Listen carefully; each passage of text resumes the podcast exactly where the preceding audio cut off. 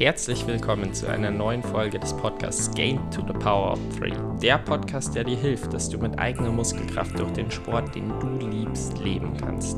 Gemeinsam mit Experten unterhalte ich mich über die drei wichtigen Themen für eine erfolgreiche Vermarktung im Profisport. Presse, Sponsoren und den Profisportler selbst.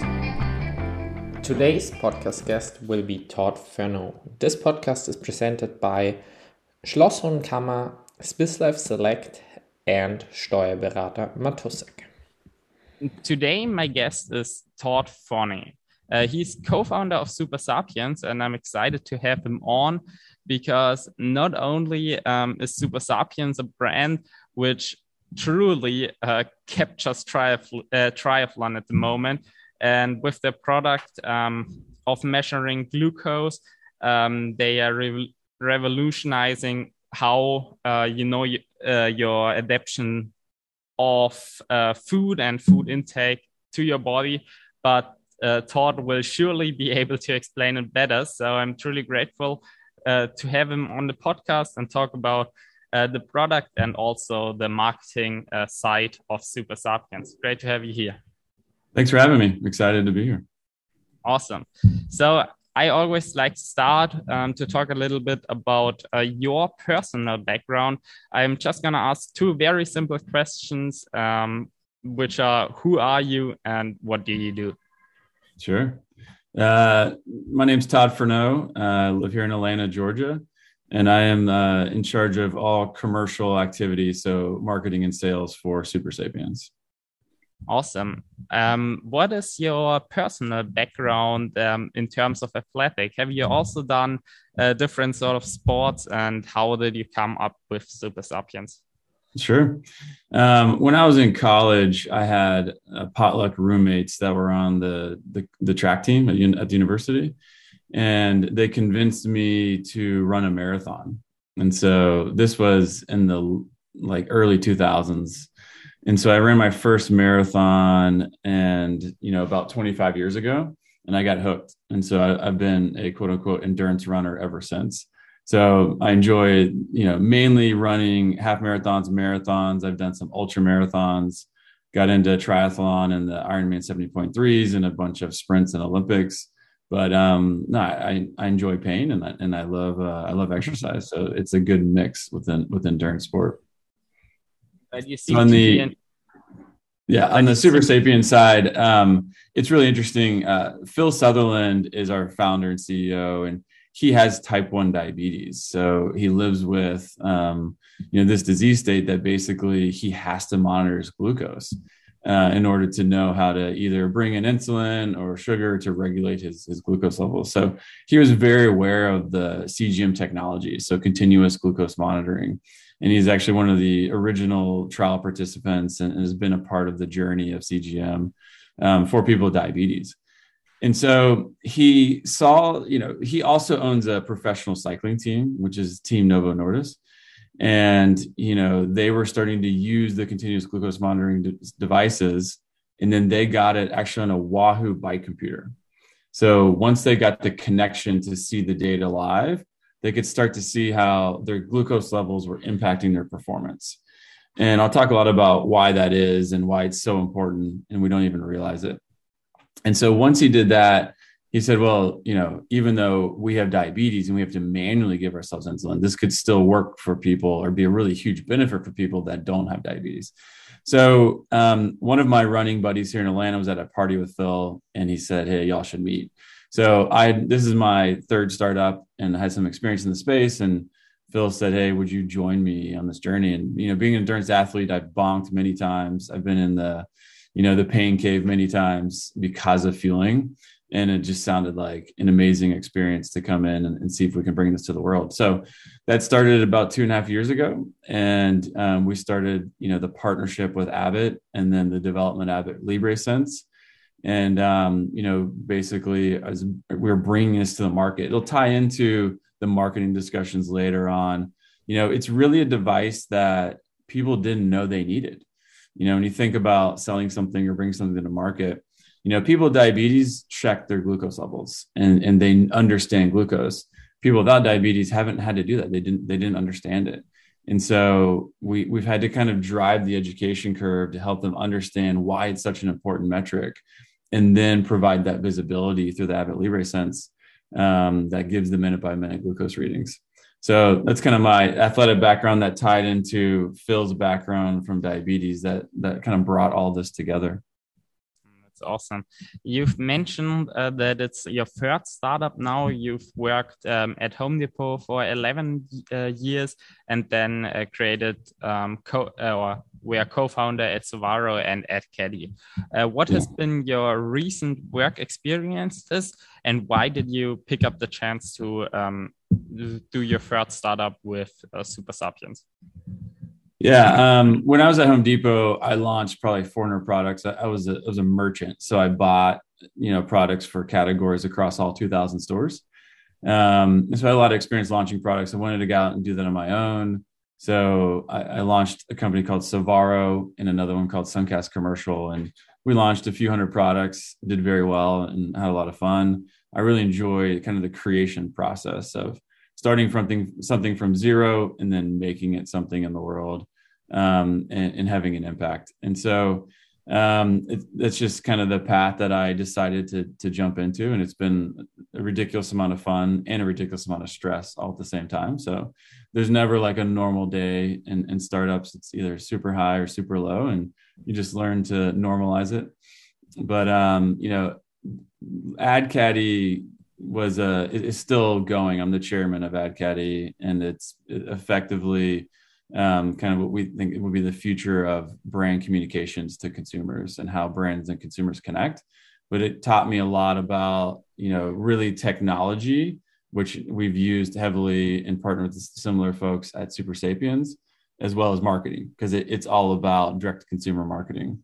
Um, same thing with Sovaro, which is a luxury cooler company um, competes with the likes of Yeti that um, you know is also a direct to consumer company. So a lot of experience on building products, building brands, delivering them to consumers, direct to consumer, um, and that's played well with the team here, and, and you know leveraging some of that experience and, and failures, quite frankly, um, into how we can make Super Sapiens successful.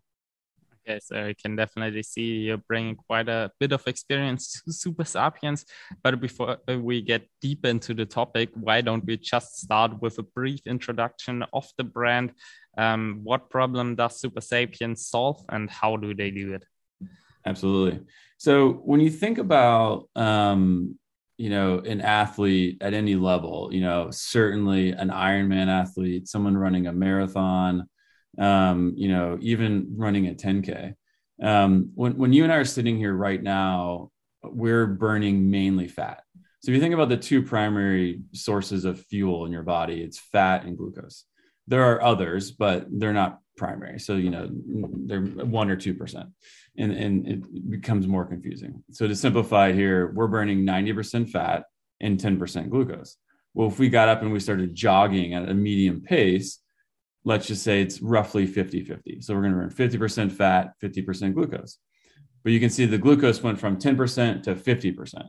Now, if we started going a little bit faster on a tempo run, on a high intensity run, we're going to be 80, 90% glucose, depending on how fast we're going. So, as you can see, as you increase intensity, so increases the demand for glucose. So, really, glucose is the fuel source that your body needs to maintain at the proper levels in order to sustain higher intensity workouts. And that's, you know, that doesn't mean for professionals only. This could be someone saying, Hey, I want to run my first 10K and I just want to go faster. Well, as they start to increase and their heart rate increases, they're going to burn and need more glucose. So, this is really for all athletes. And what we say is, you know, anyone with a goal is an athlete, and we're here to help athletes achieve their goal. And so we think that glucose control and understanding how to bring glucose into the system at the right time and control that glucose helps the athlete achieve that goal. And we'll talk a lot about how that plays out. But, you know, effectively in the past, this has been a black box. Nobody's understood glucose levels. They haven't understood how to manage them properly. Uh, you could go on a run and not feel well and didn't know why. Um, it was just a black box. Now, you have visibility thanks to Abbott Libre Sense, and it's minute by minute. So every minute you're getting, you know, this window into the body to see what are my glucose levels right now and what do i need to do from a real-time decision making process? Um, but beyond that you really are wearing this device 24 7 so it goes in the back of your upper arm. It's painless insertion and i barely notice it. Like i i, I hardly ever notice i have it on i do i like i notice my wedding ring quite frequently but this this kind of blends into your body and so the minute by minute data is now on the off hours so when you're not working out, which is super important leading up to your next workout, and then the priming, and then obviously real time data and real time decisions during your workout. So we call it prime, perform, recover. And I'll talk a lot about that today if we can get into it. But basically, you know, the idea with Super Sapiens was okay, we got to unlock this visibility. And then we have to help explain and, and educate people on how do you use this information in order to really sustain a, a good feeling and a, at the right pace that you're going to get benefits from and get the gains out of during a workout. So that's really kind of how like it all came about is um, you know, we had this understanding as athletes, everyone, you know, any coach, athlete you talk to, like, yeah, you know, the body demands more glucose as you increase, but there's no visibility. So, you know, there's lots of trials that have been had, and people are saying, well, you need 60 grams or 80 grams an hour. And you can do it by weight and it's just it's very difficult well turns out like you know there's over 40 things that impact your glucose levels from sleep to stress to eating obviously to other pieces and until you know what level you're at and then where you need to be and where you perform best it, it's very difficult. And so where we aim with super sapiens is really to say when you perform best at your best right? We've all had those runs where you would go out and we feel amazing. And we we we perform amazing we go faster and we get big gains out of it. But those workouts are few and far between. And so at what we try and find with the athletes at super sapiens is when you're feeling your best and performing your best what is that glucose level okay and i'll use me as an example when i'm performing at my best and i feel amazing my glucose levels are about 145 milligrams per deciliter Right now, they're about 95. So they're much lower than that. Okay. Because my body isn't demanding that much. And so if I have a workout that I perform very poorly on and I feel horrible, maybe even I feel like I want to walk, it's, it's just, I should have pulled the plug in the workout. It's almost like a waste of time. Right. Those workouts, I might be in like the low 80s or low 90s. And so there's this this very clear difference on how you feel and how you perform related to where your glucose levels are, your average glucose. And so, what Super Sapiens aims to do is help you find that perfection for you. Where, what glucose level do you perform best at? And then, what are the strategies from a fueling perspective, 24 7, that can then help you achieve that more often? So, I would say in the past, my workouts are maybe 50 50. You know, I'd have, you know, 50 that were okay and 50 that were kind of bad. Like I wasn't getting anything out of them. I felt like I was slowing down. I didn't know why now 90% of my workouts i'm getting gains from i've broken all my personal records i feel amazing on my workouts and we score your workouts from a feeling perspective so we say hey this workout was a 57 or was a 99 or 100 and you know we tell you why and then my scores are increasing. I'm feeling better and getting those gains. So it just kind of correlates everything back to an energy level and then how you can manage that energy for an effective workout. And then you know when you have effective workouts you get bigger gains. You feel better about it. Your your mental psychology is better. A lot of those things play into a, a more positive environment as you've already mentioned um, super sapiens is a product which people didn't know they need before it existed um, so i'd like to continue with the educational part about the product itself you uh, talked about the prime um, recover uh, phase cycle um, yeah. Can you give us further insights into that? Sure. So let's use an example of an average day. Um, so somebody's going to wake up, and let's just assume that we're going to work out in the morning, so 8 a.m. So, you know, the way to think about it is your workout is the performance time frame. And then after your workout, you have a recovery time frame until your next workout. And then right before your next workout, you're going to prime. And so let me start with priming and then we'll go into re- to perform and then recover. So prime, perform, recover. So some of the things that we're seeing and learning now that we have this visibility is when you have a workout, and this is a little technical, but follow me because it, it's very powerful on how to think about this. Um, if you're working out at eight in the morning and you wake up and let's say you're going to have a large breakfast about an hour in advance with a lot of carbohydrates, maybe you're trying to fuel up for that run. Well, what's happening is your body's going to digest that food. You know, again, you're in an hour, hour and a half in advance, and your glucose levels are going to go up. Well, as non diabetics, our bodies are then producing insulin in order to take that glucose and put it into storage. So your body's trying to take all this fuel and putting it into storage. It puts it in your muscles, it puts it in your liver. If those are full, it puts it into fat. So it's basically trying to put it into storage. Well, it takes up to two and a half hours for this to happen. So you think about your body's trying to push everything into storage, and now you're going into a workout, and now you're trying to use that fuel. Your body's confused. So you're you're basically from a fuel efficiency perspective, you're not maximizing your body's potential. So you're going to feel tired and sluggish because your body's trying to pull energy in different directions than usage, and that's a problem. So what we say is you know the ideal state from a you know just from human physiology is three to four hours in advance to eat in advance so you want to prime in this window of like three or three to four hours in advance because what's going on is it gives your body time to digest that food and for insulin to go out of the body which is about that two and a half hour mark so it's plenty of time for all that to happen so your body can now use both glucose and fat while you're working out so all the fuel sources so it's really a fuel efficiency play. And you can try this. Like we put out recipes around this to say, hey, try eating a big carbohydrate meal one hour in advance and then four hours and tell me how you feel on both.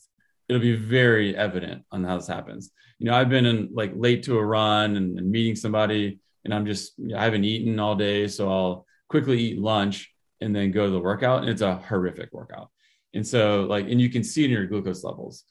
And so, you know, we say priming is super important to understand. Take the foods that you eat and see how your glucose levels react. You know, because what you don't want to do is have massive spikes the window leading up to your workout either.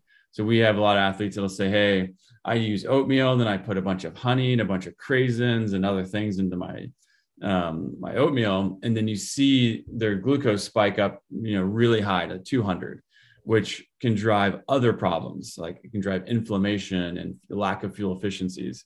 So you don't want these huge spikes to happen. So you can see very quickly how certain foods or your fueling strategy impacts your glucose levels.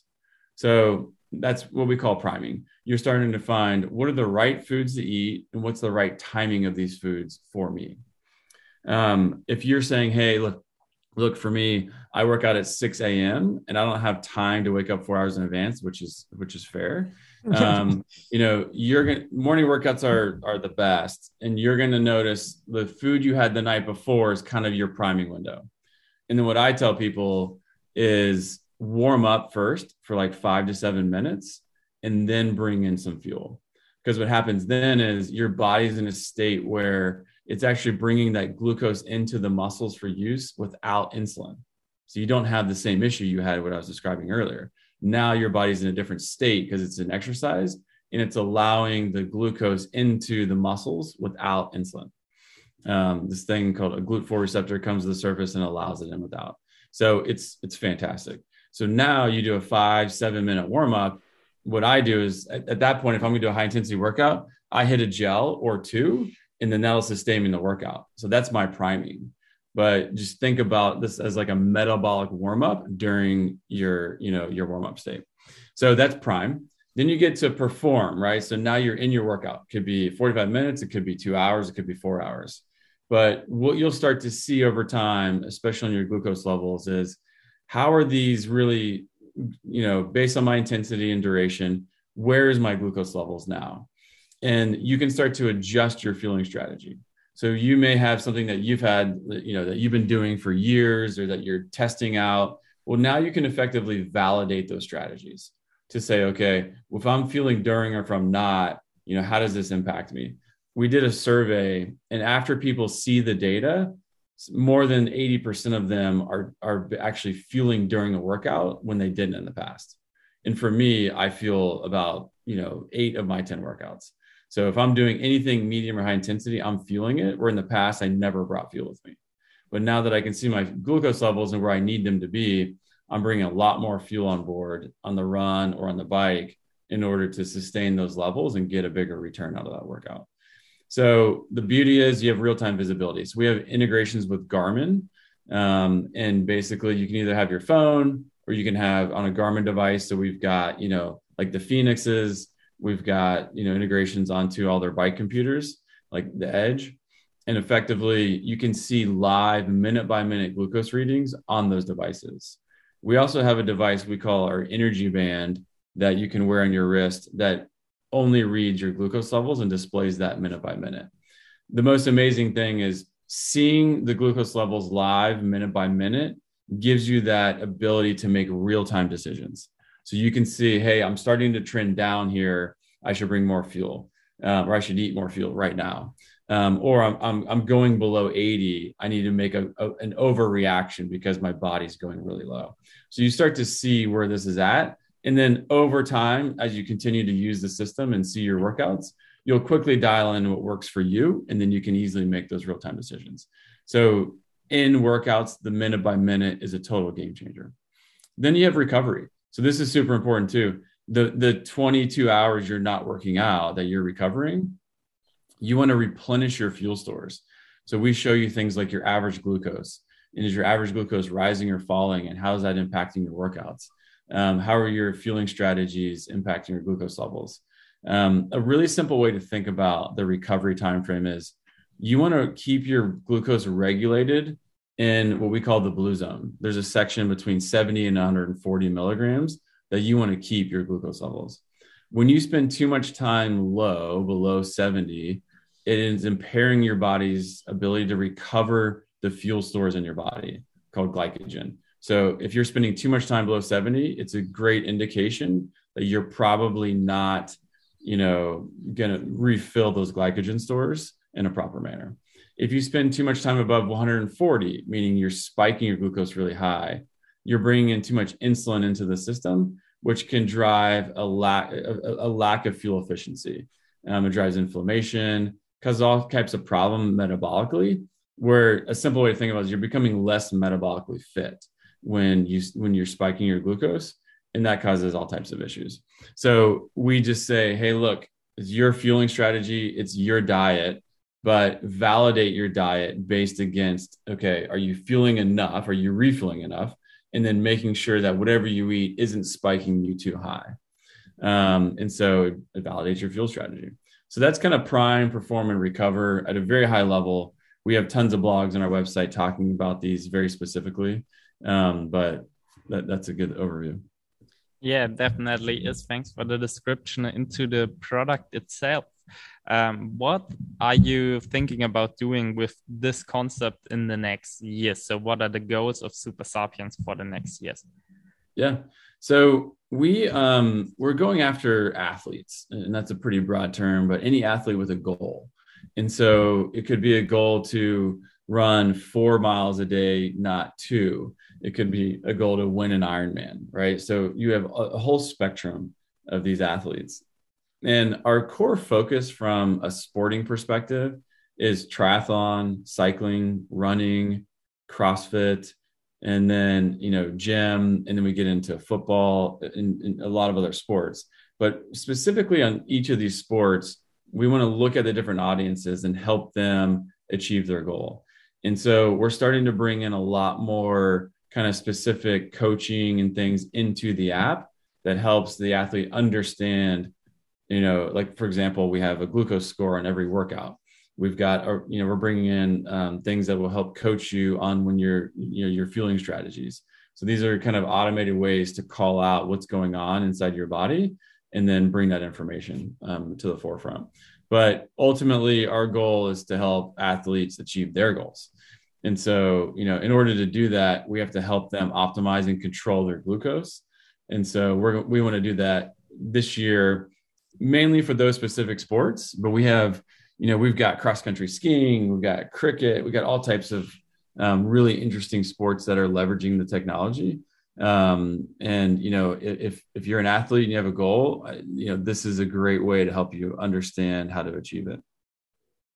Um, when you first came up with the idea, you obviously needed a bit of money uh, to put it into practice, and you had, um, and in the end, you found thirteen and a half million um, euro uh, US dollars um, as a finance. Um, how have you been able to generate that much money uh, just by pitching an idea and excite people with it?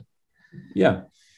Um, so I think a couple things this is a very hot topic right now, which is continuous glucose monitors for non-diabetics. So it's definitely like we're the right place at the right time, thanks to Phil and his kind of connections into the market. Um, and then I'd say the the best kind of thought and advice, and, and I'll start with kind of like this. It was not easy. Um, we started raising money about a month or two months before COVID hit.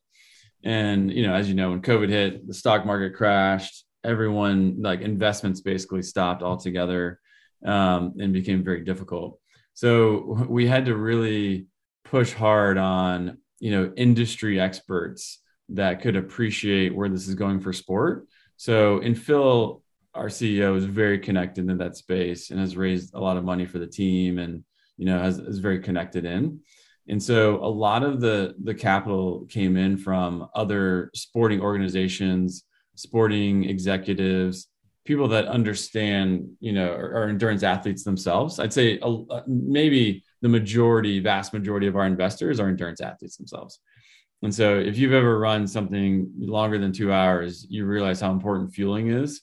And without visibility, it's a problem.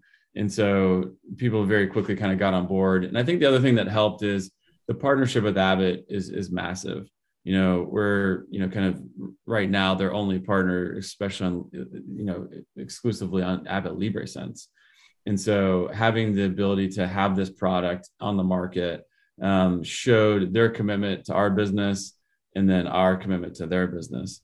And so i think that's something that investors could get behind. Thanks for the insight. And it's very interesting that you started to uh, to look for the money two months before COVID. Uh, so it truly wasn't easy. Um, even more important than was probably the strategy of how you did it. Um, could you please describe to us um, how, what was your pitch and why do you think exactly that it excited people at the time um, so that they invested? Yeah. Um, you know, I think when you think about new technologies that have come into sport, um, that have really changed the game. Um, you had heart rate monitoring in the late 80s, you had power in the late 90s, and then you had GPS that Garmin introduced in like 2003, right? And so it hasn't even been that long since we've had GPS. But these were, you know, game changing technologies that came into the market. But if you think about between 2003 and now, people have found ways to use heart rate monitoring different way, like HRV um, or new screens like an Apple Watch. But you know, there hasn't been a fundamental shift for an athlete. You know, in, in order to to gain the, kind of a big step in athletic performance. So when we when we are, the pitch here was really around okay, we've got uh, the access to this device that Abbott has spent a, lot of money developing for people with diabetes, and we can leverage it for athletes. And when you understand the technology and you see the minute by minute and how it can impact your workouts, very quickly investors would kind of connect the dots. And so when you really zoom out and say, what are the large technologies that have come to market since since GPS in 03 from Garmin? There haven't been a lot of, of game changers. And we're positioning this as we think the next big unlock for an athlete and the evolution of the athlete is certainly glucose monitoring. Um, we think it will be the biggest in the next two decades, um, especially it gets unlocked. I mean, if you remember when Power came out, a lot of people like, I don't even know how to use this, right? Or when heart rate monitors came out, and it, it takes time to get institutionalized into coaches programs and just programs generally speaking to where today people are like, yeah, I'm going to go out for an hour at 165, you know, beats a minute. So you, you know how to use it. But in the past, it just wasn't part of that. And so we're, we're, we're playing into the same thing here where we have to create those programs, institutionalize it, kind of educate the world. But you know, that's what investors were excited about. And they understood the journey that it was going to take. And so helping them understand really how an athlete could use this. So we had early participants into a clinical trial that we had running, and we would just show the, the investors the data. We'd say, look, here's the data. And, and you could then very look at it and correlate and see the correlation between glucose and performance.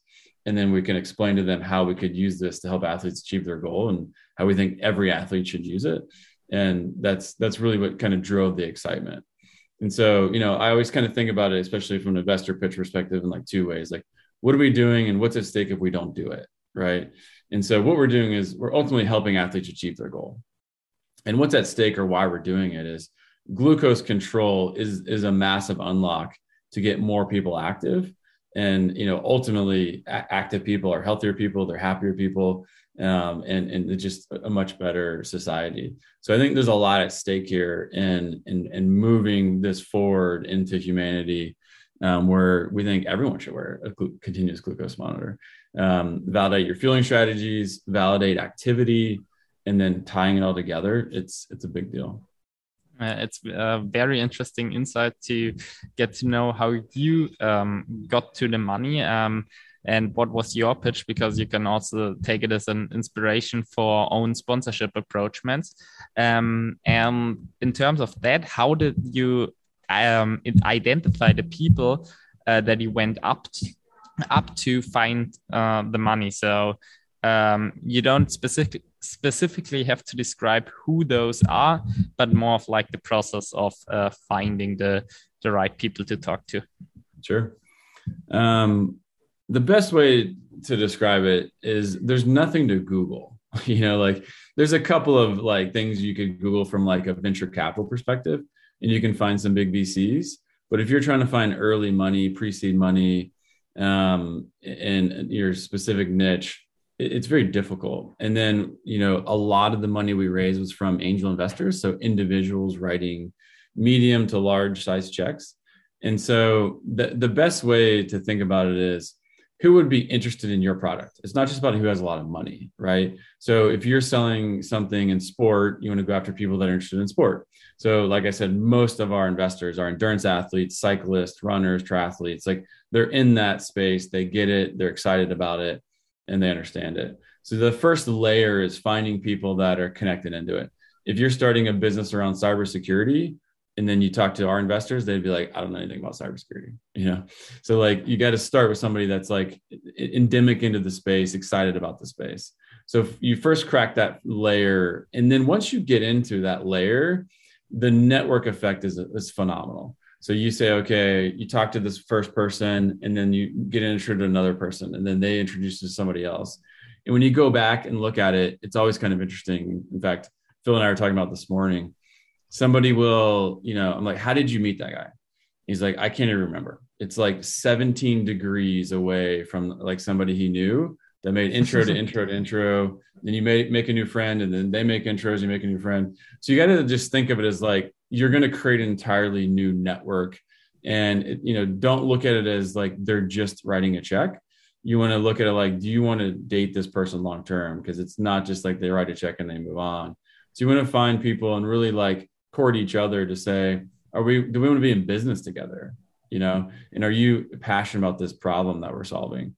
Because it's a long, hard journey and you want to get people that are going to be on, on the same boat um, and, and rowing in the same direction. So, you know, don't just look at it as purely, hey, are you ready to check or not?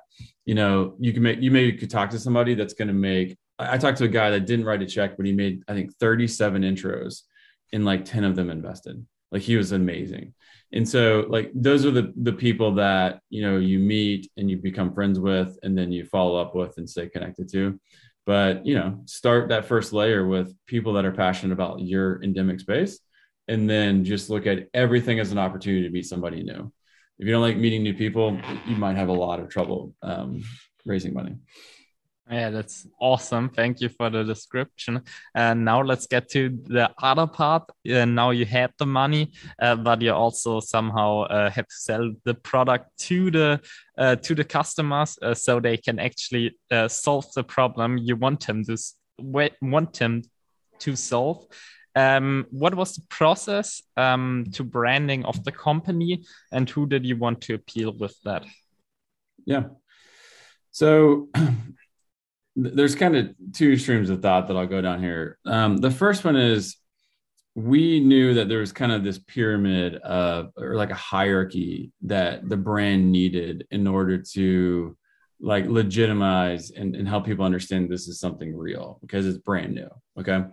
And so we couldn't start off with sponsoring a bunch of 5Ks and saying we can help people do 5Ks. We had to start at like kind of the pinnacle of of sport and then the pinnacle of each of those sports. So what I mean by that is like we said from very early on, we want to go after triathlon, cycling, and running. Like we know that these are endurance sports. We know that these athletes are are exercising for a long period of time and have massive use for the product. Okay. And then within those sports, we said, okay, we need to go get the top athletes in these sports and prove that they can get value out of it. So we've got world record holders, Olympic, like you know world champions on all these sports on the product using it to get bigger gains so we knew that if we could get you know you can see on our website jan frodeno who's the world champion of ironman uh, kristian blummenfelt who won olympic gold gustav Iden, uh, eliud kipchoge who's you know ran the sub two hour marathon jumbo visma which is the you know along with ineos who, who use the product um, the top cycling world tour cycling teams. If they can use the product and and get benefit from it we know that we can help somebody that just wants to run four days a week and feel good running right? So these are different goals but they're still athletes. They're all athletes. They have a they have a goal. And so from a branding perspective we wanted to, to you know bring in kind of this premium look and feel so and then and then back it up not just with paid actors okay but back it up with stories of pro athletes in these endemic spaces that are telling their story of how they use the product and how they got gains out of it. They were already amazing athletes in their own right, and we certainly don't take credit for their success. But how did they use Super Sapiens along with a lot of other suite of tools in order to really maximize their time in training? So that's how we started. And then now we've slowly kind of progressed down this hierarchy to say, how do we market to a broader audience and help them understand the value proposition? And, you know, quite frankly, we had to learn a lot of that through the data. We now have over 400 million data points and a lot of good information from our science and data science teams to say, here's how you can use the product, whether you're Jan Frodeno or you're an age group triathlete running, doing a sprint triathlon. And so there's this kind of large spectrum but we that's how the kind of the, i'd say the brand strategy was really established. And we're in year two now and we're just starting to expand into anyone with a goal as an athlete and we're here to help you achieve that and so we're starting to expand that and you'll and you'll see that along with our stories and you know how we help athletes achieve their goals um, in our marketing this year um, and then from like kind of a go to market approach um, for the brand, we really looked at and said, we have to hit athletes seven times, seven ways. And it's a very difficult thing for us because we're launching, we're all here in the US. We've hired a lot of people in Europe and other countries. And we're launching into Europe in eight countries with four languages, three of which we don't speak. Right. So, you know, it's a very difficult thing. And we really think about the markets.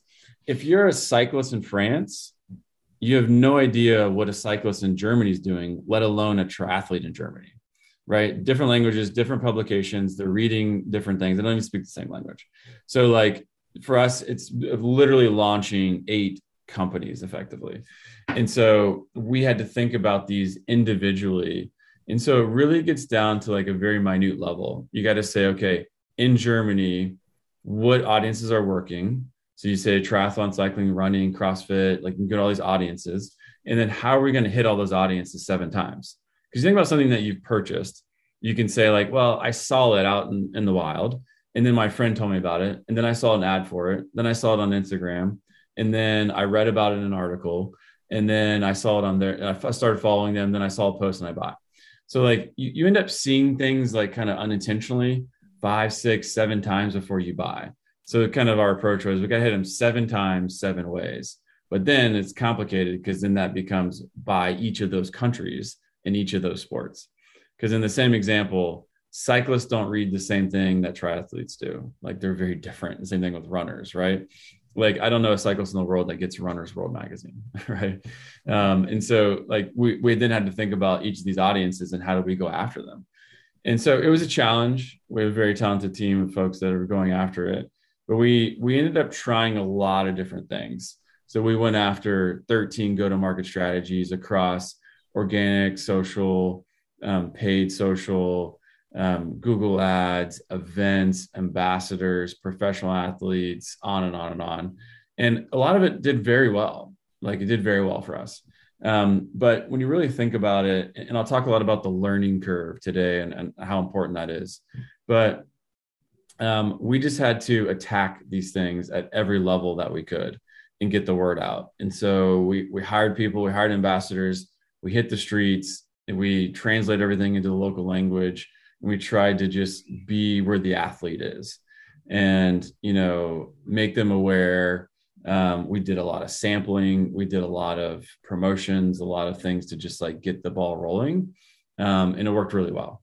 Um, it's just an ex- exhausting amount of work. Like if i just listed out everything we did we did in a couple hours and you would you would your mind would go numb and so you know the way to think about this really too is to to to reach people that never been reached you have to do things that never been done okay. And we really think about it we couldn't just take normal marketing strategies and then bring those to the masses. We had to think about things that haven't been done before and how we can you know get to these athletes. Because let me give you two examples right? If we today said let's create a new shoe right? And we want to create a new shoe right? Like allbirds is an example i use. Allbirds is an amazing shoe. I'm not sure they have them in europe but like you, know, you can look it up. Like it's a really cool shoe right? But shoes exist everybody loves shoes. Everybody wants a new shoe. They had a different view on the market and it was very good. And so very quickly people are like you know you can you can market to people that want shoes which is like the entire world. And then you know people buy it right? And, and they happen to have an amazing product and they can nail an audience. Great. And they blew up.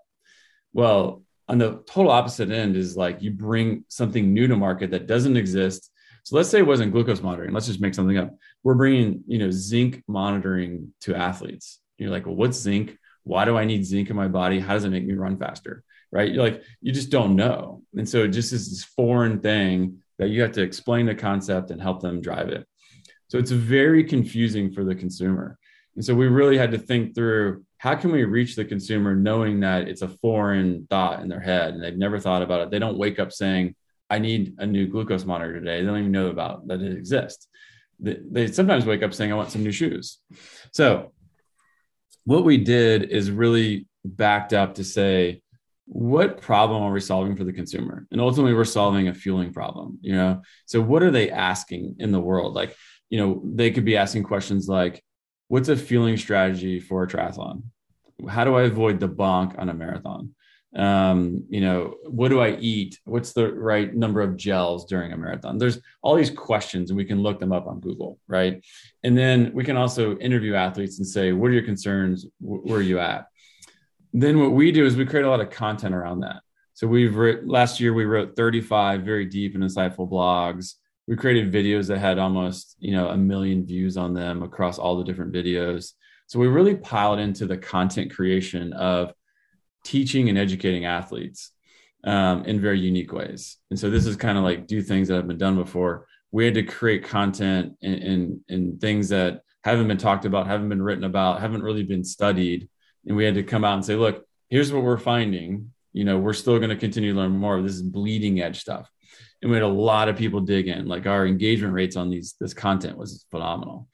Um, the other thing we did is we knew we had to bring the audience into our website, but then we had to capture them going forward. Email was our best platform for that. So we spent a lot of time and energy on our email platform and then getting them into our email database um, where we have you know large six figures people coming in and then we engage this email list um, going forward and one of the ways we do it is we we customize it so you know one of the original ideas we had and one of our best that's worked is this thing called a glucose training guide so you came on the site and we say hey get a free glucose training guide and you say what kind of athlete you are how how you're training and how you need to use glucose and then we send you a very specific guide that's tailored to your sport and your activity level around gl- training with glucose levels. And then it teaches you. And our our our buy rate from that glucose training guide is our highest conversion rate of anything we did. So, you know, it's just, you know, you think about this concept of if you're going to try and teach people something, you have to really teach them. And, you know, we not only drove the content around that, but then we tailor made that content specifically for every audience and then got them that that information so i can go deep on any of those but that's that's kind of like how we went about it it's very interesting because uh, it seems like you just try everything and it almost seems like everything would be working but you already mentioned that that wasn't the case. Um, yeah. but here you definitely got a lot of inspirations what could work. But can you also describe to us what you have tried but um, and expected to work really well but haven't got anything out of them? Sure. Great question um, i'll tell you two things that worked okay or we maybe call them a failure right we're not going to do them again um, we we thought that showing up to events and giving product as a sample would drive a ton of like excitement and engagement. Okay. And we showed up to a bunch of, of uh, athletic events. like they're, they were all the same. It doesn't matter. Okay. You name an athletic event, we were there. And we basically had tents and people talking about the product, trying to do some education, but we had lines out the door and everybody wanted to see what was going on. And then we would give them a sensor. Like we would bring thousands of sensors to the to the party. And then we would, you know, get their email address, and then give them a sensor. So you think about it from a value perspective, this, you know, these are you call it 70 euros. Okay. We would give them one to two sensors. So, you know, 70 to 140 euro value just given. Nobody does that. Like you like when you go get a like a a bag at a race, you might have a value of like $10 in there. You're not going to get $140 value. And so I think because people didn't have to put money down, um, they didn't have any like any tie to the product. You're right. I mean, when you have to pay something, even if it's ten dollars, you ha- you feel like okay, I'm obligated because I paid and I when I bought my way in. When you get something for free, you don't value it as much. So that's a big learning, I think, for anyone listening. It's like make sure that the customer is tying a value back to the product, and when you give it away, it's tough to do that. So we learned that, and um, you know, going forward at events, we'll just talk about the product. We might give them a free hat, um, but there's got to be some emotional connection, and you know, they got to purchase something. So that, you know, that didn't go so well. Um, but I think that's just an idea on sampling. The other one is um, is ambassadors. So we said, look, we need to let the world know about this. We have so many endemic languages that we don't know about you know how are we going to how are we going to do this and so we brought on like 450 ambassadors um, that got product talked about on their social channels and that went well like it's not i wouldn't say it was a failure um, it just it didn't the, the thing to understand about influencers or ambassadors is they do a good job educating they're not always the best at selling and so, and I've, I've experienced across any business I've been a part of or I advise for, you know, you got to have an ambassador strategy that doesn't assume they're going to sell product for you. And that's okay. So, what we've transitioned from is saying, we don't expect them to sell product for us. We really need them to help create content for us. So, if you can think of really good ambassadors as great content creators, you can then leverage that content on your own channels, on your paid channels, and really push it out. So we're we're revamping our ambassador program into a way of saying, hey, look, we want you to come in and help us create content. We'll be in charge of getting it to the masses and selling the product. They're not closers. Like you, you, it's hard to close on social media to begin with, but they're great educators. They're great content creators, and that's what we use them for. So we, we we're kind of like I'd say moving that program towards that focus, and it, now it's it's being a success for us. But if you have the expectation they're going to sell for you, and an influencer is going to sell for you, it's a really big problem. I mean, I, I've advised some companies, and they'll say, "Oh yeah, I know a couple influencers. They've got two million followers. We're going to make our sales plan once they post." I'm like, I, I bet you they won't sell five units for you. And sure enough, they didn't. You know, it, it just and that's not really how they do it. You know, if you're an affiliate, that's a different story. Affiliates sell product. Those are, you know, if you understand the difference between ambassador and affiliate, you're on a good path of marketing. But like affiliate, you know, a good example of an affiliate would be if you're searching for a photography camera and you search Google for photography cameras, there's two or three people that they spend their entire life reviewing cameras so you can make a good decision. And when you buy from their website, they make a they make an affiliate charge. They sell product. Affiliates sell product. Ambassadors and influencers are great for content and awareness. You have to close that sale yourself. So you have to either boost that content, leverage that content in a way that you can then sell, but it's very difficult to just leverage them for sales very interesting because like a lot of companies especially like in fitness and stuff they always have these like minus 10% codes with the name of the influencer yeah. and i've been offered a few of those as well and not even from bad companies particularly but it was always for me like that i didn't feel like i was the one really doing the sale but more of the person who would create awareness at the first point.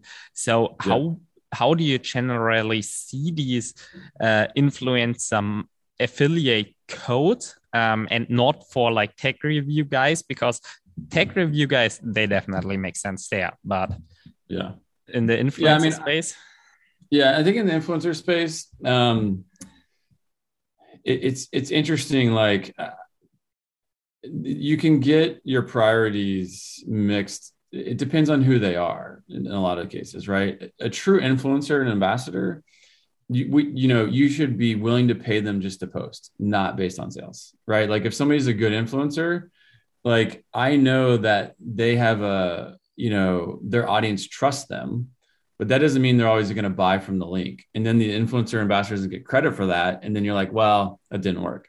Like well no it did work they just might go there later or at another time. Okay. And so I think if, as the brand, if you focus on influencers and ambassadors as kind of this making, driving awareness, and then creating great content that you can then boost or leverage on your own channels, like you're on a good path. If that influencer ambassador wants a code, great. Like if they want to earn extra commissions, that's fine. But what I always say is if somebody's not an affiliate, then don't make them an affiliate right? Because if if you're just like an influencer um, and you know you're used to getting paid to post, like just pay pay them to post. If you then say I'll give you another five percent in order to you know drive sales, everyone's going to be disappointed at the end of the day. Like I, have never really see it work out great. Um, but if you have the expectation that create great content and etc., but you you have a lot of people that can do both, like especially YouTube bloggers like they can do both. They can drive influence and they can use these codes. Um, but I, I always i haven't seen it work great i gotta tell you i've seen affiliate programs work great. I've seen ambassador influencers program work great. But when you try to mix them together it can be difficult. Okay, awesome. Now let's um, move back to the other side of the spectrum because I uh, asked first which things didn't really work, which you tried, uh, but now let's move to a thing which I think really tried uh, works and which is quite unique to your brand. Uh, and I haven't really seen them on other brands because it's super easy to just uh, book a call with an employee, and that obviously also is quite a heavy investment because if like every person just books a 15 minute call um, mm. the the that just gets expensive uh, so you obviously want to get a lot out of it as well yeah. um, can you talk us through that strategy uh, strategy sure. and if it really works as well as i would imagine it to do yeah uh, you know for our products um, being so new in the market and requiring some explanation, there's a lot of people we found that are just kind of on the fence. And within a 15 minute conversation, more than half of them buy. Wow. Right. So so you think about you know on their terms we use Calendly. It's a fantastic integration. You basically click a button, you pick your advisor in your country, and then you're speaking to like one of our managers over there. You know they're they're highly educated on this topic, and they they educate. They close more than half of the calls and these folks are so appreciative to get to talk to somebody to answer their final questions to kind of get them over the edge um, in order to purchase. So it's exciting. Um, it works well. Um, it's you know to your point what you're really saying is is not doesn't sound super scalable. Um, and you're right. Um, but it's it's really just think about it's the people in the middle that are on the fence that need a, a little bit more information. And we have enough resources. Like everyone in the company you know, we have, you know, over 50 people, we all chip in. And so people can actually get time on my calendar, Phil's or anyone's calendar in order to get that information. And so it, it's, it's a way that we can leverage 15 minutes here or there from different folks. And if you look at the lifetime value of these sales, it's it's well worth the, expense, the investment. Um, and so I think I think that's working well. I think for us, um, PR is working really well you know like uh, we've got three eight pr agencies in europe we've had over 2000 stories um, in some major publications across europe and the us and it's worked very well. But again that goes back to what i was saying around ambassadors and influencers. I don't expect you know an article to sell for us but an article does phenomenal things in educating the audience making driving awareness and it's one of my favorite channels. And so it does really well but then it's my job to then go out and then market to those folks through really performance marketing to then close the sale. Okay. Mm-hmm. So you got to have, you got to do them hand in hand. You got to do a bunch of PR. You got to close the sale through performance marketing. You got to do ambassadors and influencers and then close the sale through performance marketing. So you kind of have to do both together. If you just do one strategy and think it's going to, you know, solve all your sales problems on its own, it, it typically won't.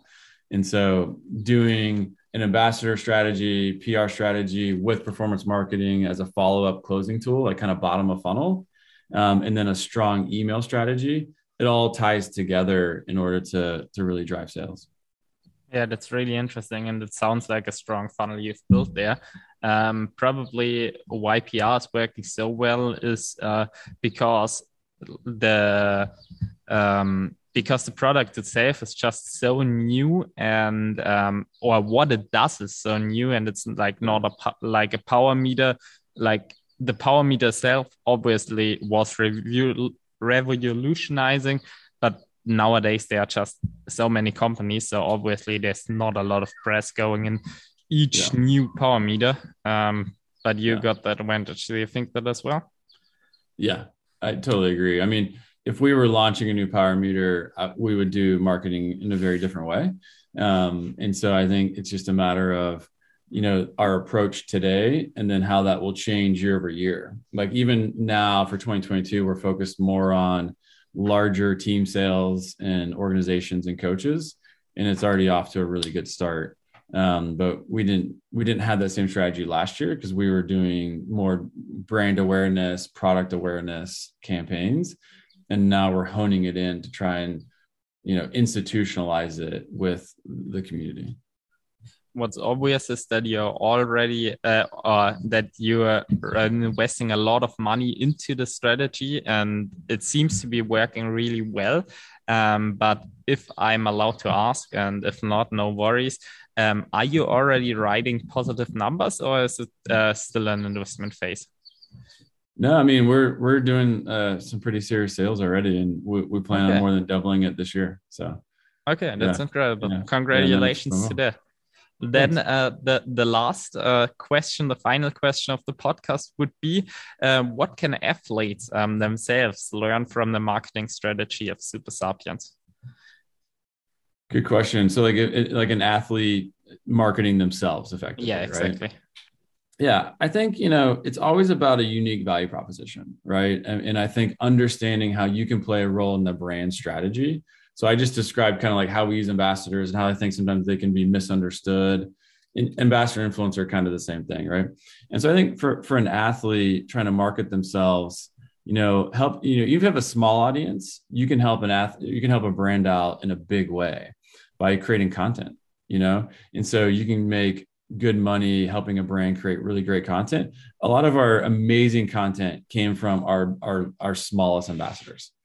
Okay. And so it's really about creating content from the athletes that the brand needs. The brand can then use that on their website and in their own purchasing like of, of ads across the board. So think of it in the sense of like how you fit into the brand's strategy and then how you can leverage what you have in order to to play a bigger role in that, which then obviously in turn can mean bigger dollars for you. If you take the approach of like, I'm going to help you sell product and you've got 50,000 followers, it's going to be hard to leverage those followers into sales. But, you know, you can leverage some great content and you can, you know, play a, kind of a different role in that, in that piece. Um, so I think just knowing how you can help every particular brand. Everyone's every brand's gonna have a different marketing strategy and you'll fit in a little bit differently but finding a way to kind of to, to fit into that niche is, is probably the best awesome. Thank you for the tip. Um, it's been a great podcast. It's been great talking to you. Thank you for taking the time. Uh, i hope you had fun and i'll leave the last words to you. Yeah thank you. This has been a lot of fun and um, you know hopefully everyone got something out of this and uh, you know i'm always around if more questions arise